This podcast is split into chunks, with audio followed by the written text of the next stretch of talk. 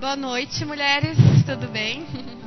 Então, como a pastora Dani falou, me chamo Jaqueline. Algumas me conhecem bastante, que estão aqui, outras muito pouco. Talvez algumas nunca me viram. Mas eu sou psicóloga e eu sou conhecida mais como Jaque, então vocês podem me chamar pelo meu apelido. E eu tenho 27 anos. Eu tenho carinha de bem novinha, né? Tava brincando que a qualidade que eu me dei foi jovial, porque as pessoas sempre dizem que eu tenho tipo 15, 16 anos, né? E aí eu pego, pego até meu celular para provar que eu tenho até uma filha, né? De tão adulta que eu sou, assim, né?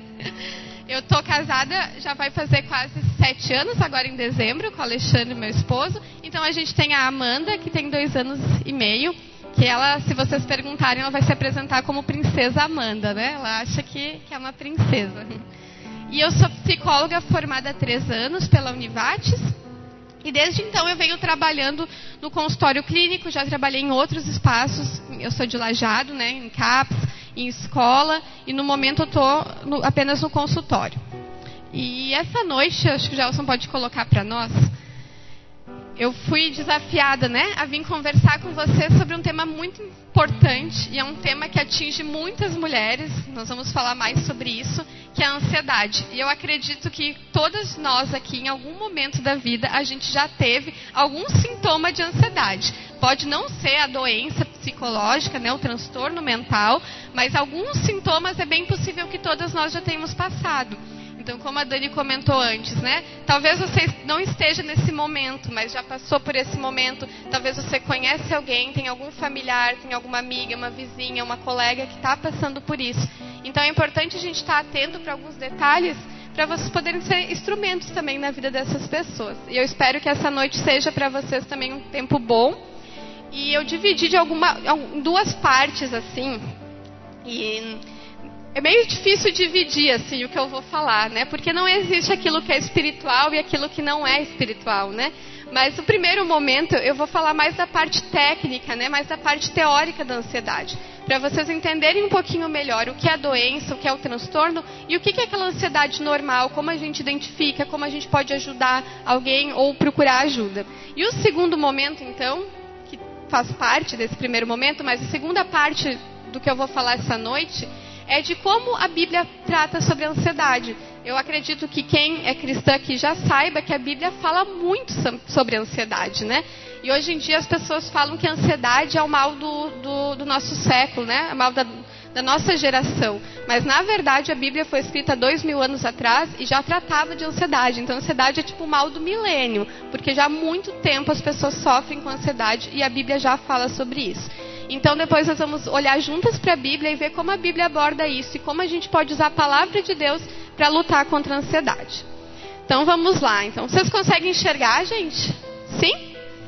Então, o que é a ansiedade, né? A ansiedade patológica, a doença.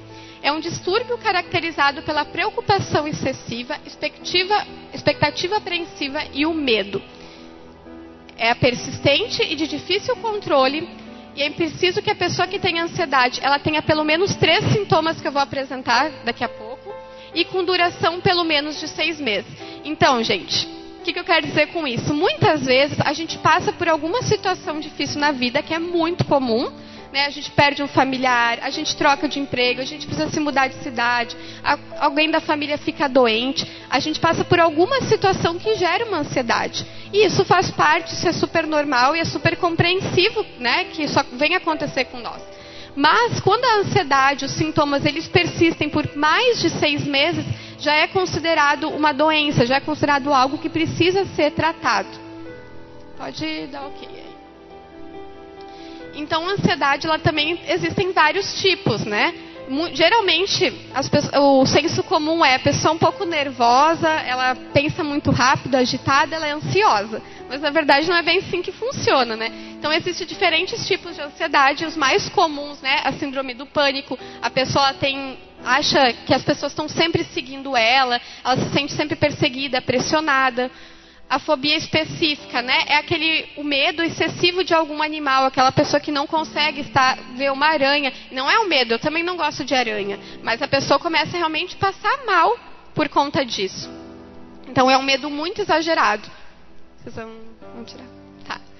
E a fobia social, que é o mesmo medo exagerado que poderia ser de um animal, que poderia ser de um elevador, que poderia ser de, é, de contato com muitas pessoas. Provável, é óbvio que uma pessoa que tenha fobia social não conseguiria estar à frente hoje falando para várias pessoas, né?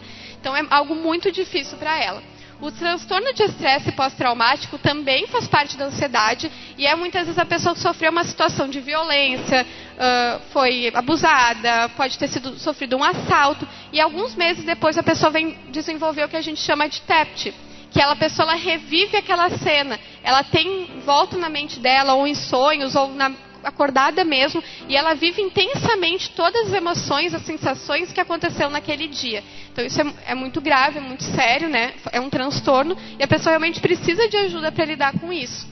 O toque, que eu acredito que seja mais, assim, dos mais comuns, que as pessoas escutam, né, que vocês devem saber o que é, que é o transtorno obsessivo compulsivo além da pessoa ter a compulsão no toque, né? Aquela pessoa que precisa conferir dez vezes se fechou a porta de casa, porque sempre acha que não fechou. Tem umas pessoas rindo aí, gente, estão se identificando. mas, de, ou, mas é importante observar que o toque, ele nunca é só o ato compulsivo. Tem que ter um pensamento obsessivo também. Por exemplo, a pessoa lava mil vezes a mão. Quem então tem toque nesse tempo de coronavírus deve estar sofrendo bastante porque a gente sabe que uma das formas de transmissão é pelo toque, né? Então a pessoa, ela, se ela acha que se ela não ir correndo lavar a mão dez vezes para conferir que a mão está lavada, ela vai desenvolver uma doença, ela vai morrer. Então é algo muito exagerado, não é algo assim, ah, eu acho que eu esqueci de fechar a porta de casa, vou conferir. Né? É algo que atrapalha a vida da pessoa, né? A pessoa se atrasa para compromissos, a pessoa cria feridas na mão de tantas vezes que ela lava e esfrega essas mãos. Então é algo bem sério. E a ansiedade generalizada é quando a ansiedade ela já não tem mais um aspecto. A pessoa é ansiosa com todas as questões da sua vida, não só com uma situação difícil. E o que causa ansiedade, gente? Isso é algo bem importante a gente falar, porque existe muito preconceito hoje, ainda hoje, né, e principalmente dentro da igreja, sobre as doenças psicológicas, né, sobre os transtornos mentais. E muitas vezes as pessoas acreditam que a pessoa que, que tem uma doença psicológica, que está sofrendo, tem um transtorno, é a culpa é da pessoa, ou a pessoa está em pecado, ou a pessoa não tem fé suficiente.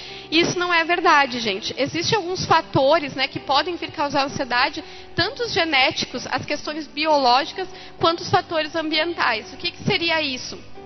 muitas vezes as pessoas têm algumas predisposições a desenvolver ansiedade. Hoje em dia já é comprovado, né, que, no, que, o nosso cérebro ele é modificado, as nossas conexões neuronais, dependendo do, do, nível e do transtorno que a gente tenha.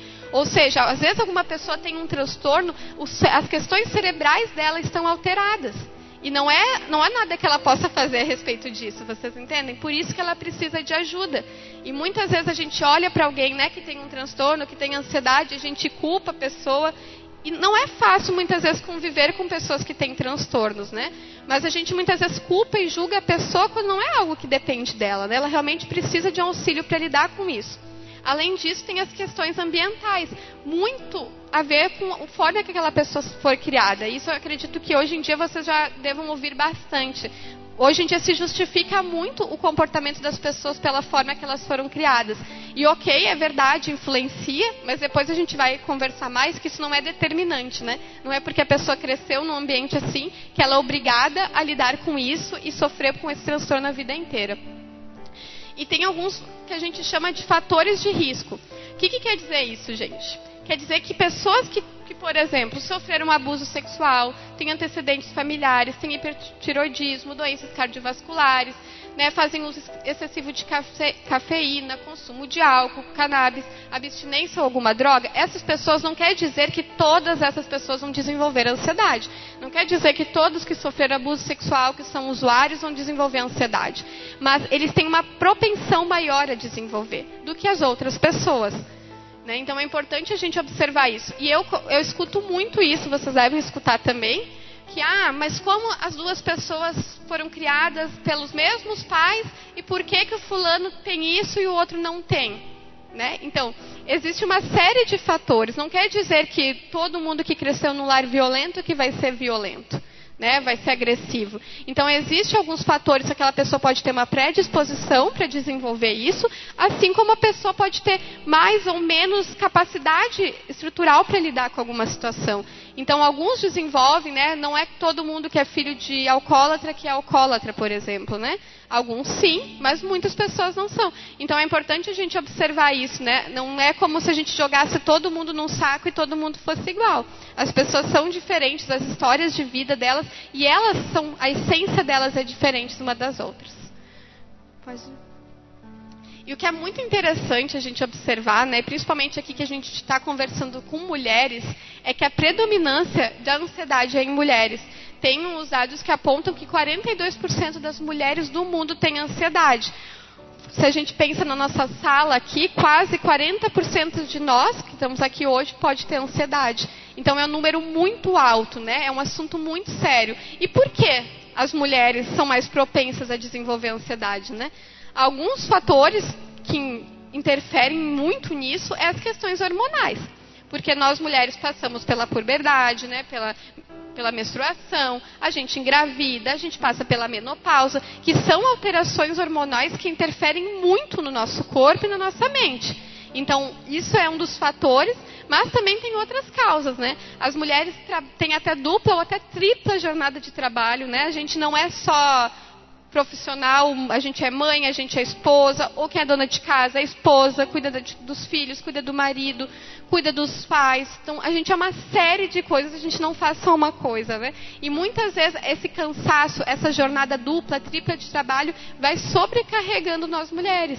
E por isso muitas vezes é tão difícil a gente conseguir parar, né? Que nem a Sara comentou, a gente conseguir ficar tranquilas num momento como hoje, quem tem filhos, quem tem filhos pequenos, né? De saber que os filhos estão bem, porque a gente está sempre acelerados. Então é muito difícil conseguir parar, né? Então esse vai ser um exercício bom de fazermos juntas essa noite, de poder pararmos, podermos ouvirmos e refletirmos, porque sim, eu acredito que eu sou acelerada também com as coisas que eu tenho para fazer, eu acredito que todas vocês são, né? Porque a gente tem realmente muitos compromissos. E tem algo que não é comprovado, tá? Mas eu chamo muito de síndrome de super-heroína, porque nós mulheres a gente tem uma ideia né, que foi implantada em nós que a gente tem que dar conta de tudo. E bem possível porque as nossas mães eram assim, porque nossas avós eram assim, né? Então a gente tem que fazer tudo. A gente que cozinha, a gente que limpa, a gente que cuida da criança, a gente que trabalha, a gente que corre para lá e para cá o dia inteiro.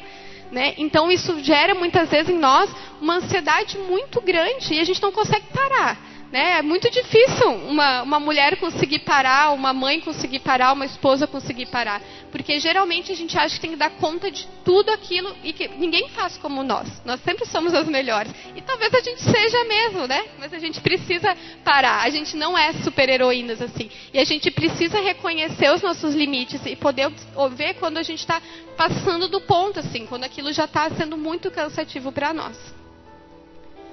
E o que, que, seria então, gente, uma ansiedade normal e uma ansiedade, ansiedade patológica, que seria a doença, né? Quando a gente tem uma ansiedade normal, essa preocupação não vai interferir nas nossas atividades diárias e nas nossas responsabilidades. Ou seja, estou preocupado com alguma coisa que aconteceu na minha casa, mas eu consigo ir para o meu trabalho, eu consigo me concentrar nas outras coisas, eu consigo dar o meu melhor nas outras coisas. Isso é uma ansiedade no, que seria dita como normal, né? A gente é capaz de controlar a preocupação por mais que é difícil controlar quando a gente está muito preocupado com algo, numa ansiedade normal você sabe que naquele momento, né, tu não pode ficar preocupada porque tu precisa dar conta de outras coisas, então tu é como se deixasse um pouco de lado a tua preocupação e ela não tivesse tomando conta total da tua vida. Porque, gente, numa ansiedade patológica, a pessoa não consegue parar de se preocupar com algo. Ela está o tempo inteiro preocupada. Ela não tem esse controle, não consegue desligar, virar o disco assim, né? E a duração de preocupação dura um curto período de tempo.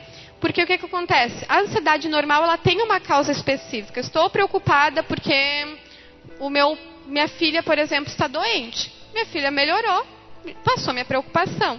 Quando é uma ansiedade que não é uma ansiedade normal, a pessoa, mesmo a, a, o filho pode melhorar, a pessoa continua ansiosa porque sabe que daqui a pouco o filho vai pegar outra doença, o filho pode morrer. Enfim, vocês entendem a diferença? A pessoa se preocupa sempre além e ela não consegue não mais se preocupar.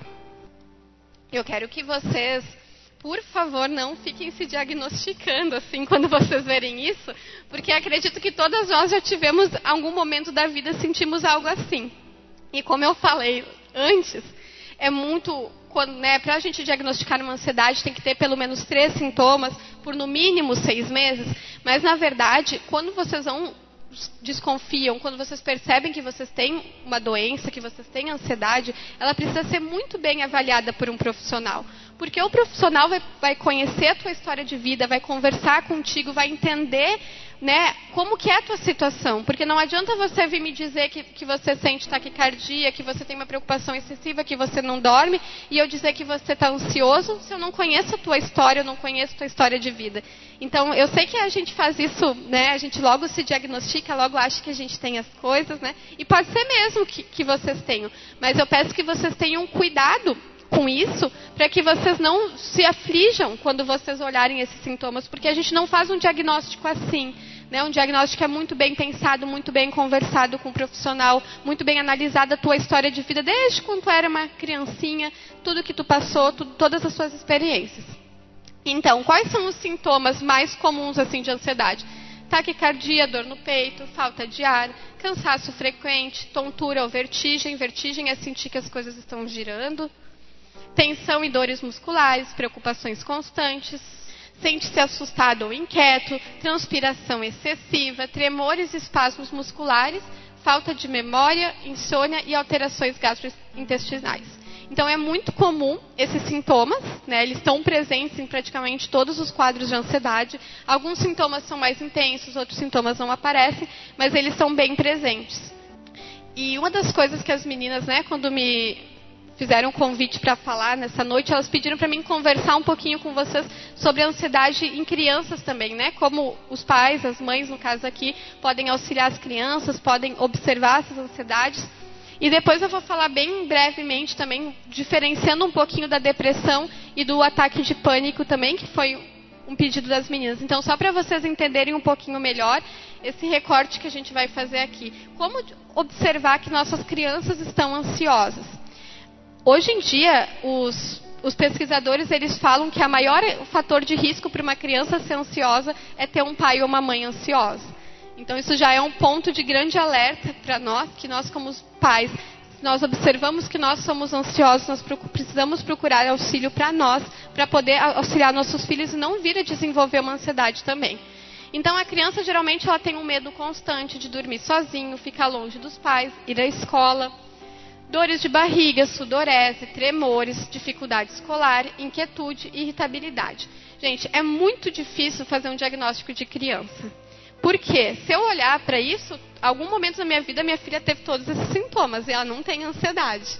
Vocês entendem? As crianças, eles passam por muitas fases. E algumas fases são normais e esperadas dentro do desenvolvimento infantil delas.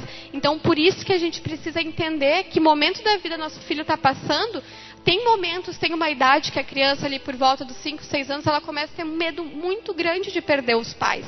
E não é porque ela é ansiosa, é porque faz parte do desenvolvimento. Ela vai se dando conta do que, que é a morte. E ela pensa, poxa, mas daqui a pouco meu pai e minha mãe podem morrer também. Entende? Então, tem várias situações que fazem parte do desenvolvimento infantil. Então, é esperado que esses medos, é esperado que esses tremores venham, né?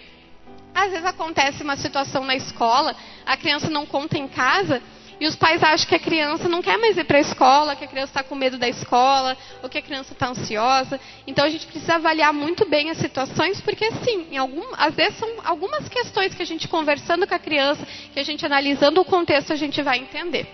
Outra coisa muito importante que a gente precisa observar quando a gente fala das crianças hoje, eu não sei se vocês já ouviram falar, a geração que nasceu em 2010 para cá está sendo chamada de geração alfa.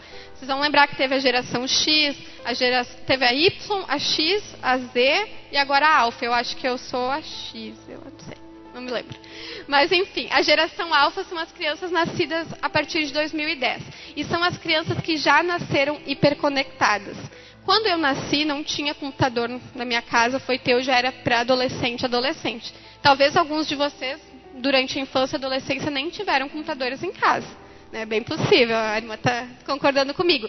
E as nossas crianças de hoje em dia, eles já nascem, gente, Eles não sabem ir no banheiro, eles não sabem amarrar eles não sabem comer sozinhos, mas os dedinhos deles já sabem usar as telas. Né? Então, é uma geração diferente da nossa. Eles já nasceram conectados, eles já nasceram com acesso à internet. Se a gente for parar para pensar, a gente descobriu que era redes sociais, sei lá, no máximo 10 anos atrás. Acho que foi até mais recente, né, que as redes sociais explodiram assim. Mas as crianças de hoje em dia, elas grávidas, elas já têm a foto de ultrassom delas nas redes sociais, elas já são conhecidas nas redes sociais, mesmo sem terem vindo à vida. Isso não é uma crítica, gente. Eu uso rede social e eu gosto bastante, né? Mas é algo para a gente observar por quê. As crianças de hoje em dia, elas são muito imediatistas e o que desenvolve uma ansiedade muito cedo nas crianças. Porque pensam com nós, assim, quando eu era criança, na década de 90 ali, a gente tinha. Eu queria assistir meu desenho preferido que passava ou na TV Globinho ou no SBT, no Bom Dia e Companhia. E, sei lá, no SBT tinha manhã inteira de desenho, a Globo acho que tinha uma hora e pouco. Aí eu tinha, que, tinha 10 minutos do meu desenho preferido. E eu esperava um dia inteiro para assistir aqueles 10 minutos do desenho preferido. E se meu irmão desligasse a TV, ou se eu tivesse desobedecido eu ficava de castigo, acabou, já era, só agora no outro dia. O que, que acontece? Hoje em dia, as crianças elas podem assistir o desenho preferido delas desde a hora que elas acordam até a hora que elas vão dormir, se elas quiserem. Não tem nada que impede que elas tenham acesso. E vocês conseguem compreender que as coisas estão muito mais fáceis. As crianças têm as necessidades delas muito atendidas muito rapidamente. E elas não conseguem desenvolver a paciência, a espera. E isso, gente, é uma virtude. Os pais hoje em dia falam muito. Né? E eu me incomodo quando falo isso. Ah, não tem paciência. Mas ele, ninguém nasce com paciência. A paciência a gente desenvolve. A paciência é uma virtude, é um dom do espírito. Então as crianças de fato não vão nascer sendo pacientes. Né? A gente precisa desenvolver isso com elas. E a nossa sociedade nunca teve antes uma geração com tantos diagnósticos de crianças hiperativas como tem hoje. E claro, como eu falei antes, gente tem vários fatores, tem fatores cerebrais né, que estão relacionados, mas tem, mas tem muita relação com as questões de hoje em dia, que é tudo muito imediato, é tudo muito rápido. Para acompanhar o nível das crianças, né, eu, eu, fico impressionada. Quem tem criança em casa ou convive com criança deve se impressionar a quantidade de informações que eles conseguem ouvir, eles já estão reproduzindo, tu fica assim, meu Deus, quando que eu falei isso? A criança já está falando algo, então eles são muito rápidos e entender tudo isso e recebem isso muito bem. E por isso que eles também são rápidos em receber as coisas boas. Por isso que a gente precisa focar e trabalhar nas coisas boas com eles, né? E sim, gente, ansiedade em crianças existem. Às vezes as pessoas acham que não. E é algo muito grave, principalmente nesse período de pandemia. Tem muitas crianças têm desenvolvido ansiedade, porque, claro, saiu completamente fora da rotina. As famílias não estavam preparadas, às vezes, para lidar com a criança em casa, os pais tendo que continuar com seus trabalhos. Então tem uma série de fatores que fez com que aumentasse muito o nível de ansiedade em todos, mas as crianças acabam sendo as mais afetadas ainda por tudo que vem acontecendo. Como a gente pode ajudar as crianças, né? A, a lidar com, com a ansiedade? Como a gente pode trabalhar isso com elas?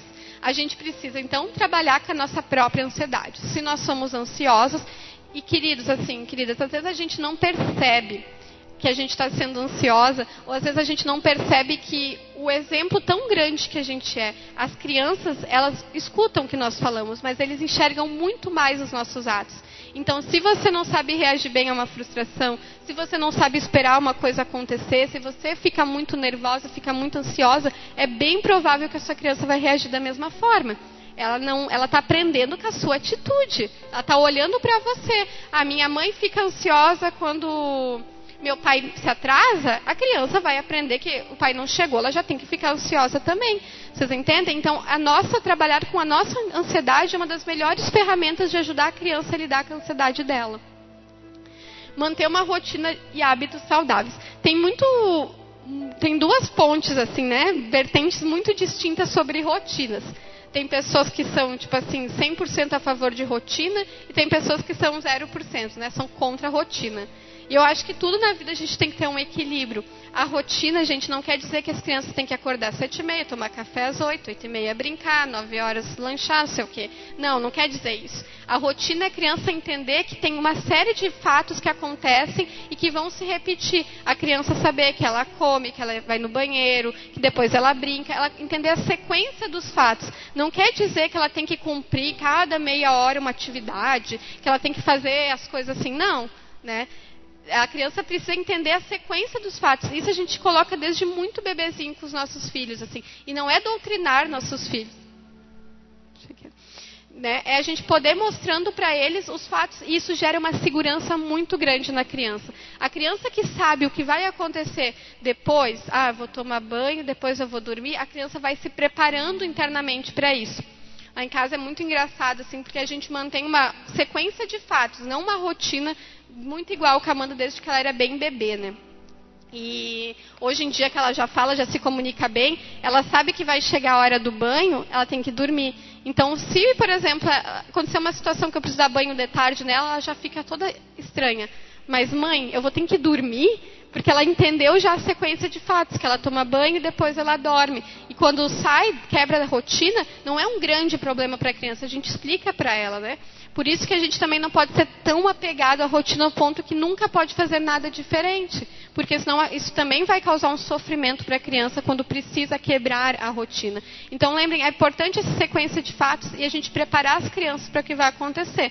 Claro que se seu filho é um pouco mais ansioso, tu não vai dizer para ele que daqui três dias vocês vão fazer um passeio muito legal. Porque ele vai ficar três dias chatucanando porque ele quer ir naquele lugar. Então você vai e fala para ele no dia que, ah, de tarde a gente vai fazer tal coisa, ou amanhã de manhã. Entendem? A gente não precisa gerar uma expectativa, uma ansiedade nele desnecessária na criança, né? Então, a gente que conhece os nossos filhos, a gente tem que ver a maneira de lidar com eles, né? E Gente, é só, só sobre esse assunto eu podia ficar a noite inteira falando, mas eu vou correr porque tem muita coisa importante para falar, né? Mas diminuindo o uso de telas, né, gente? A gente sabe, tem, eu dizer que não existe, mas existe pessoas que criam os filhos sem telas, né? Eu conheço várias pessoas. E eu acho que cada família tem que conhecer a sua realidade, né? Minha opinião é essa. A gente sabe o que é recomendação, a recomendação é que crianças até dois anos não tenham nenhum acesso à tela. Crianças de dois a cinco anos têm acesso a uma hora por dia e de cinco a dez anos têm acesso a duas horas. Mas a gente sabe que cada família tem a sua realidade. Tem pais que, que trabalham muito mais, trabalham fora. Né? Tem várias situações, eu nem vou entrar nesse assunto assim. Mas o importante é a gente priorizar com a nossa criança no momento que a gente está com ela, ou no final de semana, ou quando a gente pode, momentos que ela esteja ao ar livre, momentos que ela possa correr, que ela possa brincar, que a gente proporcione atividades que ela possa criar, que ela desenvolva a criatividade dela, a imaginação. Porque as crianças ganham tudo pronto, gente tudo pronto. E elas têm o mundo inteiro a um clique do dedinho delas. Então, tudo aquilo que a gente puder fazer para estimular com que elas criem, para que elas imaginem, que elas escutem música, que a gente conta histórias para elas, para que elas escutam as histórias, elas saibam esperar o próximo capítulo da história, a próxima ou a outra história que vocês vão contar, tudo isso vai ser muito benéfico para elas, porque a gente vai exercitando a paciência, a calma, a tranquilidade, porque eles já são agitados, eles já nasceram numa geração agitada. E não é, eles não têm culpa disso, gente.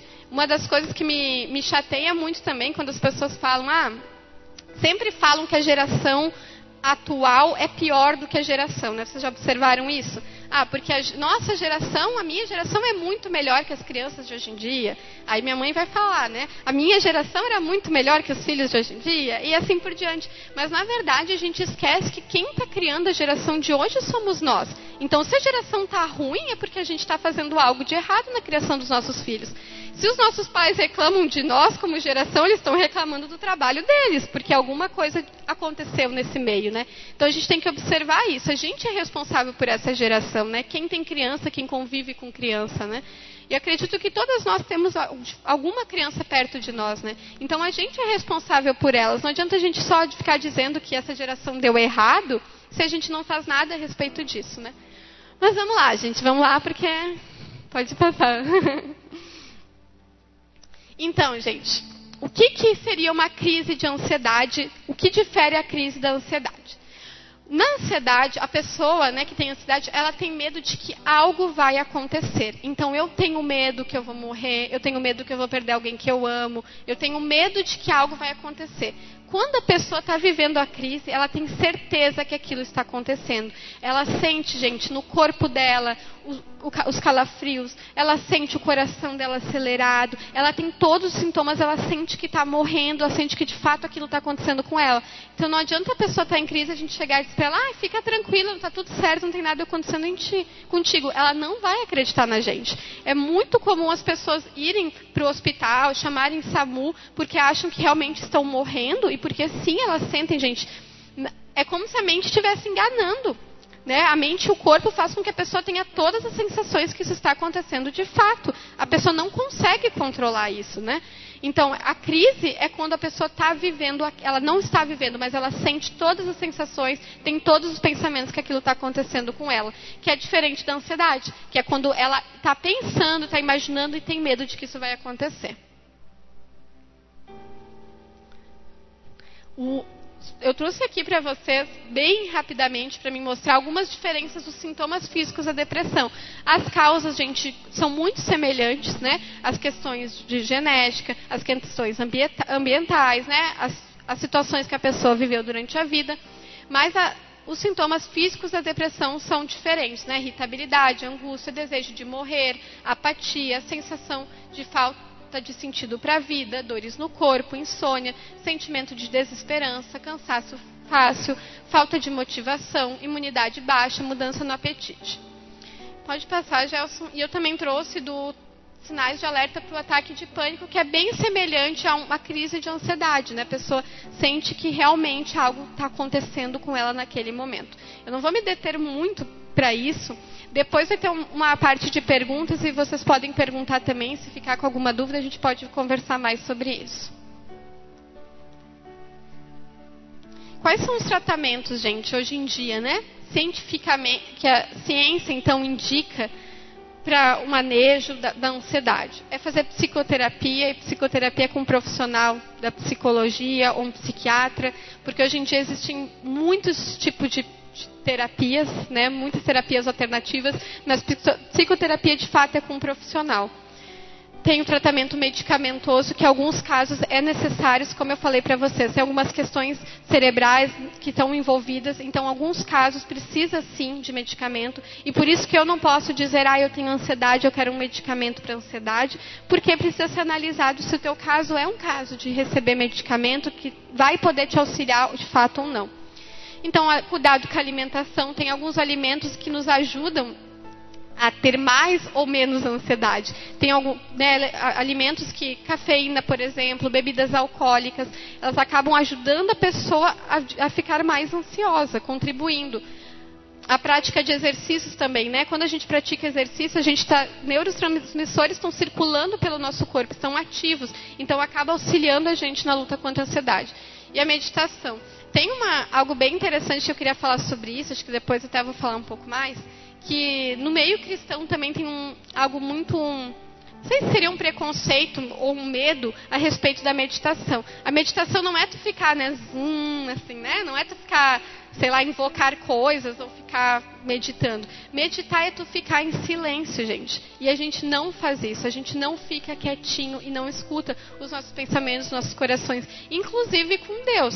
É muito comum, por exemplo, a gente fazer o nosso momento de devocional, de ler a Bíblia, de orar e pronto. Tá pronta. Cumpri com a minha tabelinha, agora deu. E a gente não fica em silêncio ouvindo a Deus.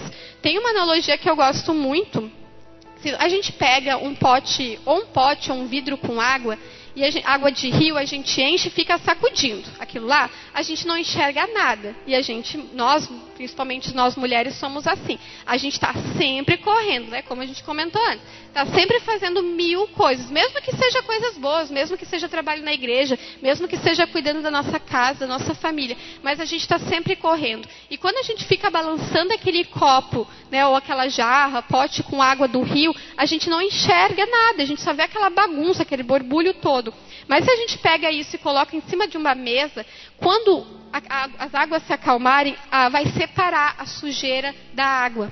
E muitas vezes nós não fazemos isso. A gente não dá o tempo de sentar, de ficar em silêncio, de poder deixar Deus sondar o nosso coração e de nos mostrar onde está a sujeira dentro de nós.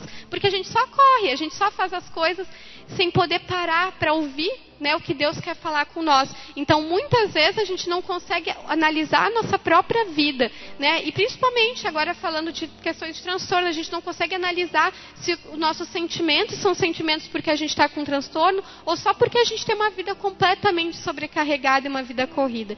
Então, a gente precisa parar para meditar. A própria palavra de Deus fala, né, que a gente deve meditar na palavra de dia e de noite, né? Então, isso é muito importante. Quando vocês ouvirem meditação, não pensem no aspecto negativo. Pensem na meditação realmente de meditar na palavra de Deus, de um momento em silêncio, a sós com Deus. E vamos lá, então. Vamos para a segunda parte agora, gente. Tá tudo ok por aqui? Todo mundo, ninguém muito cansado? então, não sei quem, quem trouxe a Bíblia, quiser abrir ela em Filipenses 4, 6 a 8. Então, gente, vocês sabiam que a Bíblia ela também fala sobre ansiedade? Eu comentei logo no início, né? E ela fala em vários textos. Aqui eu trouxe um específico que eu vou querer conversar um pouquinho mais sobre esse texto com vocês. E depois eu também vou trazer alguns outros textos que demonstram grandes pessoas de Deus ou, grande, ou falas de Jesus também a respeito disso. Então, o que diz em Filipenses? Não andeis ansiosos de coisa alguma em tudo, porém, sejam conhecidas diante de Deus as vossas petições, pela oração e pela súplica, com ações de graças. E a paz de Deus, que excede todo o entendimento, guardará o vosso coração e a vossa mente em Cristo Jesus. Finalmente, irmãos, tudo que é verdadeiro, tudo que é respeitável, tudo que é justo, tudo que é puro, tudo que é amável, tudo que é de boa fama, se alguma virtude há e se algum louvor existe, seja isso que ocupe o vosso pensamento. Eu acredito que aqui entre nós, quem é cristã, quem conhece a palavra de Deus, com certeza já leu esse texto, que é um texto bem conhecido. Quando eu estava orando e estava meditando a respeito dessa noite, eu tinha pensado nisso, de falar sobre um outro texto que eu também gosto muito e que seria aplicável para aqui, mas eu percebi que aquele texto não se encaixaria bem com aquilo que eu gostaria de dizer para vocês, que aquilo que eu estava sentindo de falar essa noite. E quando eu lembrei desse texto, né, como veio uma luz assim, né? Quando o Espírito Santo fala com a gente, mostra que era esse texto. E muita coisa nesse texto eu enxerguei de uma forma diferente quando eu estava estudando e estava pensando na noite de hoje. Então, mesmo que eu, esse texto seja bem conhecido de vocês, eu quero que vocês tentem se concentrar e prestar realmente atenção nisso, porque a palavra de Deus, ela nunca, nunca a gente escuta demais, né? Ela tem até um, uma, um grande pregador que fala, né, que a Bíblia é mais atual que o jornal de amanhã, porque a Bíblia ela é sempre viva e ela sempre quer falar algo aos nossos corações. Então, gostaria que vocês se concentrassem agora para a gente conversar. Né? Falei várias coisas sobre parte técnica, sobre sintomas, sobre tratamento, enfim. E talvez tudo isso não fez sentido e talvez vocês não vão lembrar depois, e não tem problema. Mas dessa parte eu quero que vocês lembrem. Tá? Eu quero que vocês realmente abram o coração de vocês para isso. E nesse texto, Paulo escreveu essa carta aos Filipos, né? Carta de Filipenses, e ele apresenta três ferramentas para lutar contra a ansiedade. Por que, que eu escolhi? Eu fiquei bem em dúvida. Seria ferramentas para vencer ou para lutar a ansiedade? Já começou por aí as minhas indagações. Por quê? Né, gente? Porque muitas vezes os transtornos, as doenças psicológicas, falando no, na área da psicologia, as pessoas, a gente dificilmente se acredita em cura. Né? A pessoa é curada da ansiedade, a pessoa é curada da depressão. Mas nós, como os cristãos, a gente sabe que se Deus quiser, num estralar de dedos, Ele cura a gente de qualquer doença que for, né? Da mais grave à mais simples. Mas muitas vezes, queridas, eu pelo menos tenho essa experiência na minha vida. As áreas que mais, é, como se fosse o espinho na carne, assim, as áreas mais difíceis, Deus ele nunca resolveu para mim num piscar de olhos. Mesmo que Ele pudesse, eu creio que Ele puder, pode né, se ele quisesse. Mas eu vejo que Deus, ele quer trabalhar nas nossas vidas naquelas áreas que são difíceis. Ele poderia simplesmente encostar em vocês e mandar a ansiedade embora para nunca mais. Mas é bem possível que o teu caráter, o teu coração não, não seria trabalhado por ele se isso acontecesse. E é difícil muitas vezes a gente admitir, porque muitas vezes a gente questiona e luta com Deus por causa disso, né? Mas Deus, eu oro há tantos anos, eu peço há tanto tempo para que resolva essa situação da minha vida. Isso é muito comum acontecer, né? E eu até não comentei no início, né? Acabei esquecendo de comentar, mas eu conheço Jesus desde que eu era muito pequena. E na minha casa, na minha família, desde sempre, então desde que eu tinha quatro anos, a gente ora para que meus familiares sejam convertidos. E muitos deles não são, inclusive meus irmãos se desviaram depois que eram cristãos, né, ali na adolescência. Então Deus poderia, num piscar de olhos, resolver o, o problema, digamos assim, da minha família. Mas Deus não resolveu, e porque eu sei que Deus quer aperfeiçoar os nossos caráteres nesse tempo todo de espera. Então, muitas vezes a gente questiona, muitas vezes a gente briga com Deus, né? Por que, que Deus não resolve? Mas lembre-se, gente, se Deus não trouxe o livramento, não trouxe a cura, não deu a resposta naquele exato momento, é porque Ele está usando aquela situação para trabalhar algo nos nossos corações. E então por isso que eu quis usar a palavra lutar contra a ansiedade, porque talvez seja uma luta que Deus né, que vai ser na tua vida para a vida inteira. É, muitas, eu sei que a gente não gosta, a gente não gosta de sofrer, né? Ninguém quer lidar com algo a vida inteira. Mas a gente precisa trabalhar com essa ideia que talvez aquele problema, aquela situação não vai se resolver agora. E não é porque Deus não pode, gente. Longe disso. Deus pode, Deus pode tudo. Mas é porque Deus precisa trabalhar algo no nosso coração. E Deus vai trabalhar isso no nosso coração enquanto Ele vai nos dando a nossa vitória. E então, primeiro ponto desse texto dos Filipenses que, que Paulo fala é não andeis ansiosos. Vocês acham aqui, pode levantar a mão quem quiser, quem acha aqui que ansiedade é pecado? Ninguém acha. Então tá bom, muito bem, gente. Ansiedade não é pecado, tá todo mundo. muito bem. Então, gente, ter ansiedade não é pecado, né? Como a gente falou lá no início, tem vários fatores que fazem com que a gente desenvolva uma ansiedade. Agora, o que Paulo fala aqui, a gente não deve andar ansioso. Ou seja, andar ansioso pode ser uma transgressão à palavra de Deus, porque a palavra de Deus está dizendo que a gente não ande ansioso. Eu não quero dizer que andar ansioso é pecado, né? Para ninguém ficar me olhando feio assim. Mas pode ser algo que está transgredindo a palavra de Deus, porque a Bíblia diz: não andeis ansiosos.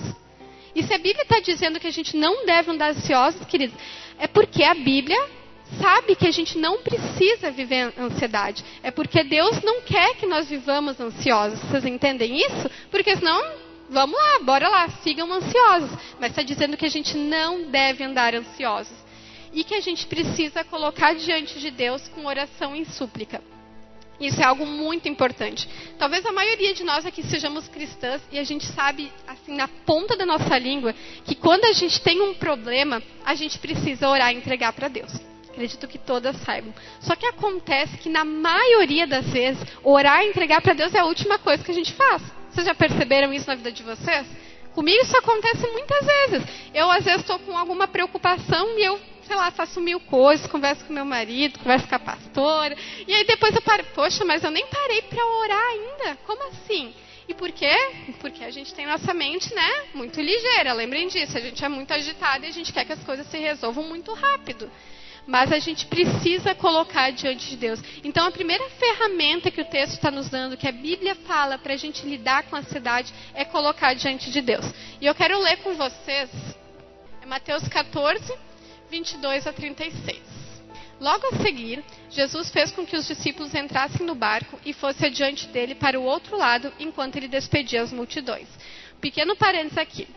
Esse trecho que eu vou ler agora, ele acontece logo depois da grande multiplicação, que vocês lembram que Jesus multiplicou cinco pães e dois peixinhos e alimentou mais de cinco mil homens, mulheres e crianças. Então Jesus fez algo assim grandiosíssimo, né? Alimentou toda aquela galera. E o que Jesus fez? Jesus despediu dos discípulos e foi orar. E os discípulos iam, se eu não me engano, era para Genezaré, o nome da cidade, de barco, e Jesus iria encontrar com eles depois. E olhem o que acontece lá. Logo a seguir, Jesus fez com que os discípulos entrassem no barco e fossem adiante dele, para o outro lado, enquanto ele despedia as multidões. E tendo despedido as multidões, ele subiu ao monte, a fim de orar sozinho. Ao cair da tarde, lá estava ele só.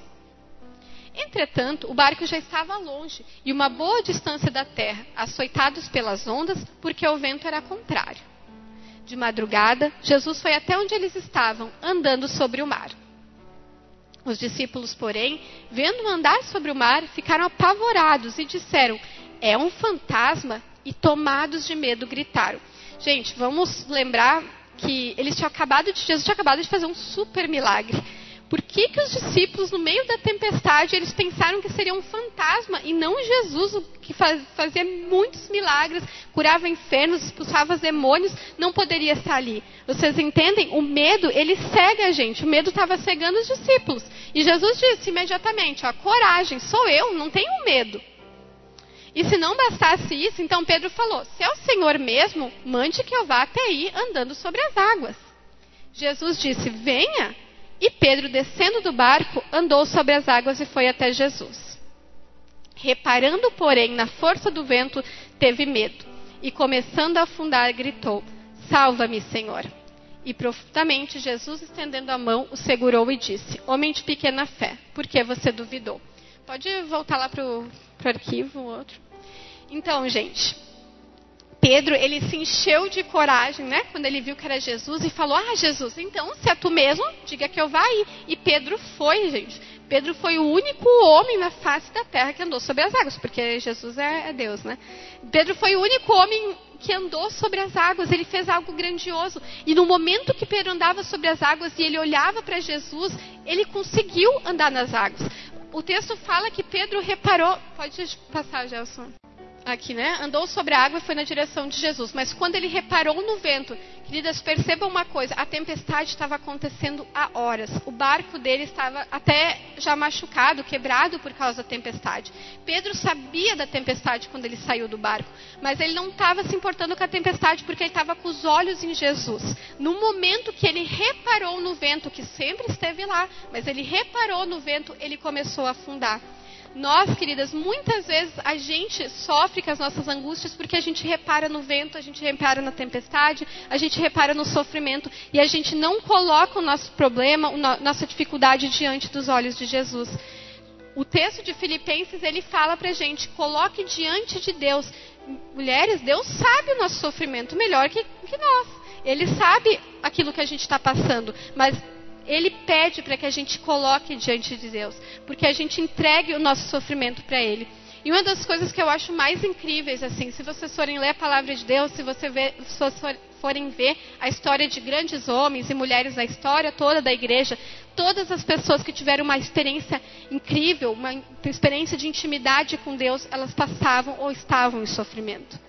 Né? Todas elas estavam vivendo uma crise muito grande, estavam vivendo um problema muito grande. Deus, gente, Ele está no sofrimento. Deus não nos abandona no nosso momento de sofrimento. Ele está ali. Só que nós precisamos estar com nossos olhos nele. Porque toda vez que a gente tira os nossos olhos de Deus, a gente afunda. A gente afunda nos nossos medos, a gente afunda nas nossas ansiedades, nas nossas inseguranças. A gente precisa colocar os nossos olhos fixos em Jesus. E por isso que é tão importante que eu comentava sobre a oração sobre a gente ter uma vida com Deus, sobre a gente ter um tempo em silêncio com Deus, só nós com Deus, porque é nesses momentos que Deus vai se revelar para nós. Se a gente está com uma vida toda agitada, claro que Deus pode, né? Se a gente for lembrar da história de Balaão, Deus fez uma mula falar com Balaão. Deus pode falar com nós, se nós estamos agitadas. Mas a gente pode procurar a Deus. E a Bíblia diz que a gente tem que procurar para achar. Então procurem a Deus. No momento que vocês estão ansiosos, no momento de sofrimento, procurem a Deus em silêncio. Entreguem diante dele. É, não é pecado, queridas, ter tentação. Né? Não é pecado sentir ansiedade. Porque a ansiedade, ela é como qualquer outra questão da nossa vida, né? Uma outra tentação que a gente passa. Agora a gente não pode deixar isso dominar a nossa vida. Porque no momento que a gente domina nossa, deixa isso dominar a nossa vida, quer dizer que a gente tirou os olhos de Jesus. E se a gente está tirando os olhos de Jesus, a gente está fazendo algo de errado. Tem muitas pessoas que falam que o momento que Jesus viveu, ali que antecedeu a sua morte, se vocês lembrarem, a Bíblia fala que Jesus suou tanto, suou sangue. Algumas pessoas, né, não muitas, mas algumas pessoas que fazem mais relação entre psicologia e a Bíblia, né, tentam muitas vezes mostrar algumas questões psicológicas nos personagens bíblicos, fala que Jesus teve uma crise de ansiedade naquele momento. Porque Jesus suou demais, tanto que saiu sangue dele, né? Não sei se é verdade, porque não estava lá, né? Mas isso quer dizer o que, gente? Que não é uma tentação, não é um pecado nós sentirmos ansiedade. Agora, a gente não pode deixar a gente se dominar, ser dominados por ela. Outra coisa, então, que o texto bíblico de Filipenses fala: não andeis ansiosos, coloquem diante de Deus com orações e súplicas e ações de graça, que é o segundo ponto. Então, a gente precisa ter, meninas, um espírito de gratidão. O que, que acontece? Principalmente quem tem uma que, questões mais ansiosas, né? Mas todas nós fazemos isso. Mas as pessoas ansiosas, elas têm uma questão que focam muito mais na questão negativa. E vocês com certeza devem conhecer alguém, né? Ou ter alguém na família. Eu espero que não sejam vocês, aquela pessoa que vê sempre o lado ruim de tudo. E existe, é muito ruim de conviver com essas pessoas, né? Que a pessoa parece que qualquer situação, e no consultório eu vejo muito isso com os pacientes, pode ter tido 10 possíveis situações para aquela, né? Explicações. A pessoa escolhe a pior. Ela acha que aconteceu pelo pior motivo. E, gente, a Bíblia fala, né? E esse texto fala muito profundamente sobre isso, que a gente tem que entregar com orações e súplicas e ações de graça. O que, que é ação de graça? É render louvor a Deus, gente. E a gente muitas vezes só quer render louvor a Deus quando está tudo bem, tudo beleza. Ah, sou cheia de gratidão a Deus hoje porque aconteceu uma bênção na minha vida. E nos momentos de sofrimento a gente não quer, e às vezes a gente também não consegue render louvor a Deus. Mas a Bíblia pede para a gente dar ações de graça a Deus. E essa é uma maneira da gente lidar com a nossa ansiedade, com o nosso sofrimento. Porque lembrem, a gente está tirando o foco de nós e a gente está colocando o foco sobre Deus. Todas as vezes que a gente coloca o foco em nós, ou a gente coloca o foco nas circunstâncias, a gente falha. E quando a gente coloca sobre Deus, a gente ganha, tem vitória nisso. Esse texto ele faz parte do Sermão do Monte, em que Jesus faz, né, explica várias coisas, enfim, fala sobre oração, fala sobre N situações. E aqui Jesus vai estar tá falando nesse texto, vocês vão lembrar, sobre os pardais, sobre os vírus do campo, que a gente não deve andar ansioso com o que a gente vai comer, com o que a gente vai beber, com o que a gente vai vestir, né? E é, Jesus fala: busquem, pois, em primeiro lugar o reino de Deus e a sua justiça, e todas essas coisas lhe serão acrescentadas quando a gente busca o reino de Deus em primeiro lugar, gente, isso é bem clichê para quem é cristão, mas a gente precisa ouvir porque muitas vezes a gente não faz isso, né? Muitas vezes a gente sabe que tem que fazer, mas a gente não faz. E depois eu vou até explicar por que a gente não faz isso. Mas a gente precisa fazer isso. A gente precisa colocar diante de Deus, entregar para Deus e ter um coração agradecido. É dizer, Deus, eu não sei por que isso está acontecendo na minha vida, mas Tu és Deus e eu confio, eu estou entregando para Ti. Eu sou grata por aquilo. Eu sou grata por quem Deus é. Entende, gente? A gente tem que tirar o foco de nós. Muitas vezes a gente quer agradecer a Deus por aquilo que Deus faz para nós, mas a gente tem que louvar a Deus por quem Ele é, não por quem nós somos, porque a gente não é nada. Né? Então é sobre Deus e não é sobre nós. E última questão que a Bíblia fala, que a gente precisa cuidar dos nossos pensamentos, né? controlar a nossa mente. E é muito interessante a gente observar isso, porque o que, que, acontece? Hoje em dia, a própria ciência, gente, não sei se vocês já repararam, mas a própria ciência, ela tenta comprovar aquilo que a Bíblia diz, né? A Bíblia falava que Jesus que estava sentado na redondeza da terra. Depois de muitos anos descobriram que a terra era redonda, né? A Bíblia fala que é possível a gente controlar nossa mente. E não faz muitos anos atrás que se descobriram que sim, a gente consegue modificar as nossas conexões cerebrais. Há pouco tempo atrás, se acreditava que se a pessoa tem tem algo, né, algum sofrimento, alguma, algum transtorno, ela é obrigada a viver a vida inteira e ela vai morrer com aquele transtorno. E isso muitas vezes as pessoas usam como desculpa, gente. É muito comum ouvir isso como desculpa. Eu sou desse jeito mesmo, né? Ah, eu sou grossa, eu sou mal educada, eu sou, né, qualquer coisa, pecado que tu tenha. Mas a gente muitas vezes justifica o nosso pecado por causa da nossa personalidade. E isso é errado, gente. É muito errado. E isso não é nem cientificamente correto e muito menos biblicamente correto. Porque a Bíblia diz que quando a gente nasceu de novo, a gente é nova criatura. Nós morremos para nossa velha carne e nós ressuscitamos com Cristo. Então, se você ressuscitou com Cristo, você não tá, pode estar tá presa à sua personalidade que te leva a pecar. Você precisa lutar contra isso. Estou muito rápida, né, gente? Mas, então, existe, é possível a gente controlar a nossa mente. E a forma, né? Eu colocar diante de Deus com oração, com súplica, ter um coração agradecido e controlar a nossa mente. Gente, a nossa mente, a Bíblia já fala que o nosso coração é enganoso. Se a gente acreditar em tudo aquilo que vem de pensamento em nós, a gente vai ficar maluca mesmo, porque a gente pensa sempre, muitas vezes, só coisas ruins. Então a gente precisa, e por isso que é tão importante, meninas, a gente nos encher da palavra de Deus. Isso é, é, fundamental, porque a gente não vai conseguir controlar o nosso pensamento e mudar a forma que a gente pensa se a gente não conhece a palavra de Deus. Porque quando vir o pensamento na tua cabeça, ah, porque ninguém me ama, você vai lembrar da palavra de Deus, que diz que Deus te amou, Deus enviou o seu filho para morrer no teu lugar. Né? Quando vir na sua cabeça pensamento de que, ah, sei lá, qualquer coisa, você vai rebater com a palavra de Deus, porque você sabe aquilo. Você vai, vai pode pensar, eu não consigo carregar isso, é muito pesado. E você vai lembrar que Jesus disse que a gente é para lançar sobre ele a, no, nossa ansiedade, que a gente é para lançar sobre ele aquilo que está nos afligindo. Vocês entendem a importância da gente conhecer? Não tem como a gente lutar contra a ansiedade ou contra qualquer problema na nossa vida se a gente não conhece, a gente não busca Deus. A nossa mente ela não vai ser transformada e não vai ser renovada do nada. E olha que Romanos 12, 2 diz. Pode passar para mim, Gelson. Não se moldem ao padrão desse mundo, mas transformem-se pela renovação da sua mente, para que sejam capazes de experimentar e comprovar a boa, agradável e perfeita vontade de Deus.